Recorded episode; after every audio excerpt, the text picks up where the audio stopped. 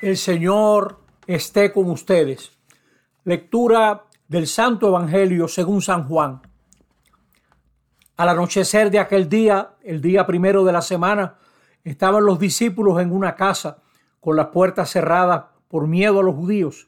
Y en esto entró Jesús, se puso en medio y les dijo, pasa a ustedes. Y diciendo esto, les enseñó las manos y el costado. Y los discípulos se llenaron de alegría al ver al Señor. Jesús repitió, paz a ustedes. Como el Padre me ha enviado, así también les envío yo. Y dicho esto, exhaló su aliento sobre ellos y les dijo, reciban el Espíritu Santo. A quienes les perdonen los pecados, les quedan perdonados. A quienes se los retengan, les quedan retenidos. Palabra del Señor. Estamos celebrando la solemnidad de Pentecostés, cuando el Espíritu Santo vino sobre los apóstoles reunidos junto a María, discípulas y discípulas que esperaban el Espíritu Santo en Jerusalén, como les había mandado Jesús. La fuerza de lo alto que venía provenía del Padre y del Hijo. Pentecostés era una fiesta judía que se celebraba 50 días después de la Pascua. Era la fiesta de las cosechas, fiesta de la plenitud. Y para aquellos primeros discípulos era el ver cómo se estaba cosechando, gracias al Espíritu Santo, todo lo que había sembrado Jesús. Se estaba cosechando la unidad, lo vemos en la primera lectura, la comprensión de quién es Jesús. Ahora había como una mayor comprensión, un mayor entendimiento de quién era Jesucristo. Se estaba cosechando la universalidad.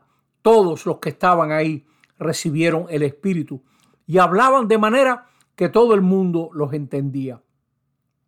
Esta fiesta de las cosechas también estaba asociada a la fiesta de la alianza en el Sinaí, cuando Moisés recibió las tablas de la ley. Pero ahora esta primera comunidad cristiana entiende que ya no se reciben unas tablas de piedra, sino se recibe el Espíritu Santo que escribe en los corazones lo que el Señor quiere, lo que el Señor quiere enseñar y recordar. Les lleva el Espíritu a la verdad completa. En la Biblia, en el, en el capítulo 11 del libro del Génesis, se habla de la torre de Babel, que confundió las lenguas, que impidió que la gente se pudiera comprender y ahora el Espíritu Santo realiza la unidad.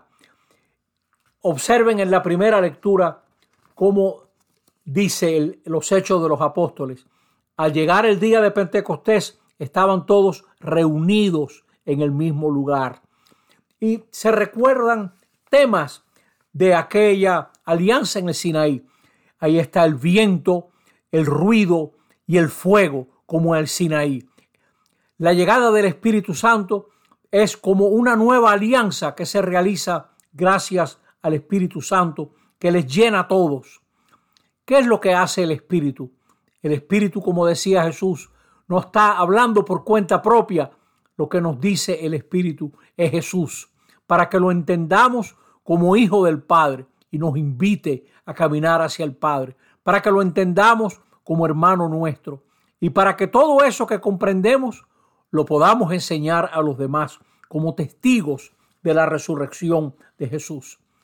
Fíjense cómo el Espíritu cambia a esos discípulos. Estaban con las puertas cerradas por miedo a los judíos y Jesús se abre paso y les sopla el Espíritu Santo para que conozcan a Jesús desde adentro, para que lo comprendan desde adentro, con mente y corazón.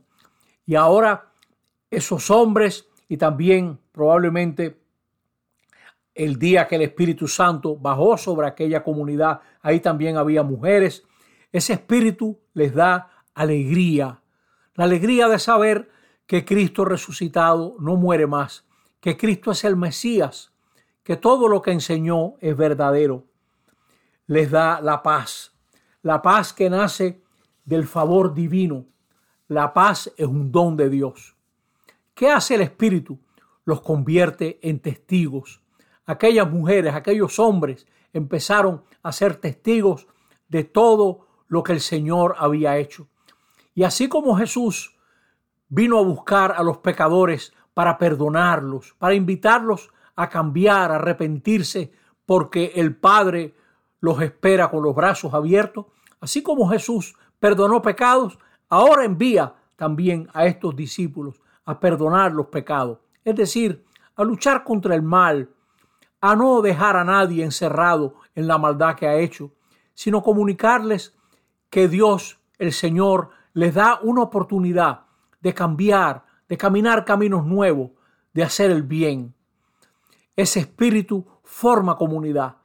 Aquellos hombres y mujeres tan diversos ahora forman una unidad que les lleva a amarse, a quererse, a apoyarse.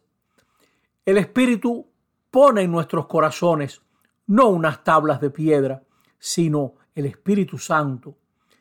Ese Dios que nos sigue creando, salvando y llevando a la plenitud y al acabamiento. Todo hombre, toda mujer aspira a la plenitud. La plenitud del cristiano viene del Espíritu Santo, cuya fiesta estamos celebrando hoy.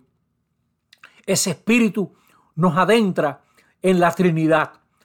Nos vamos a celebrar muy pronto, el domingo que viene, la relación entre el Padre y el Hijo y nos llama también a recrear esas relaciones entre nosotros. Es un momento bueno para el que se alejó de la comunidad retomar, retomar la vida de la comunidad. El que se alejó de su parroquia, volver a su parroquia. El que está disgustado en su matrimonio, ver cómo se puede reemprender de nuevo esa ruta del matrimonio que también está ungida por el sacramento del matrimonio, esa ruta que el Espíritu Santo comenzó. Esta es una fiesta para llenarnos de ánimo, para llenarnos de convicción y de audacia. Cristo resucitado y el Padre ponen en nuestros corazones un espíritu nuevo, que no es de esclavitud, es de libertad. No para repetir, sino para ser creativos a la hora de enfrentar los retos que nos tocan como iglesia unidos y llenos de esperanza, que podamos seguir adelante junto a nuestros pastores. Que así sea. Amén.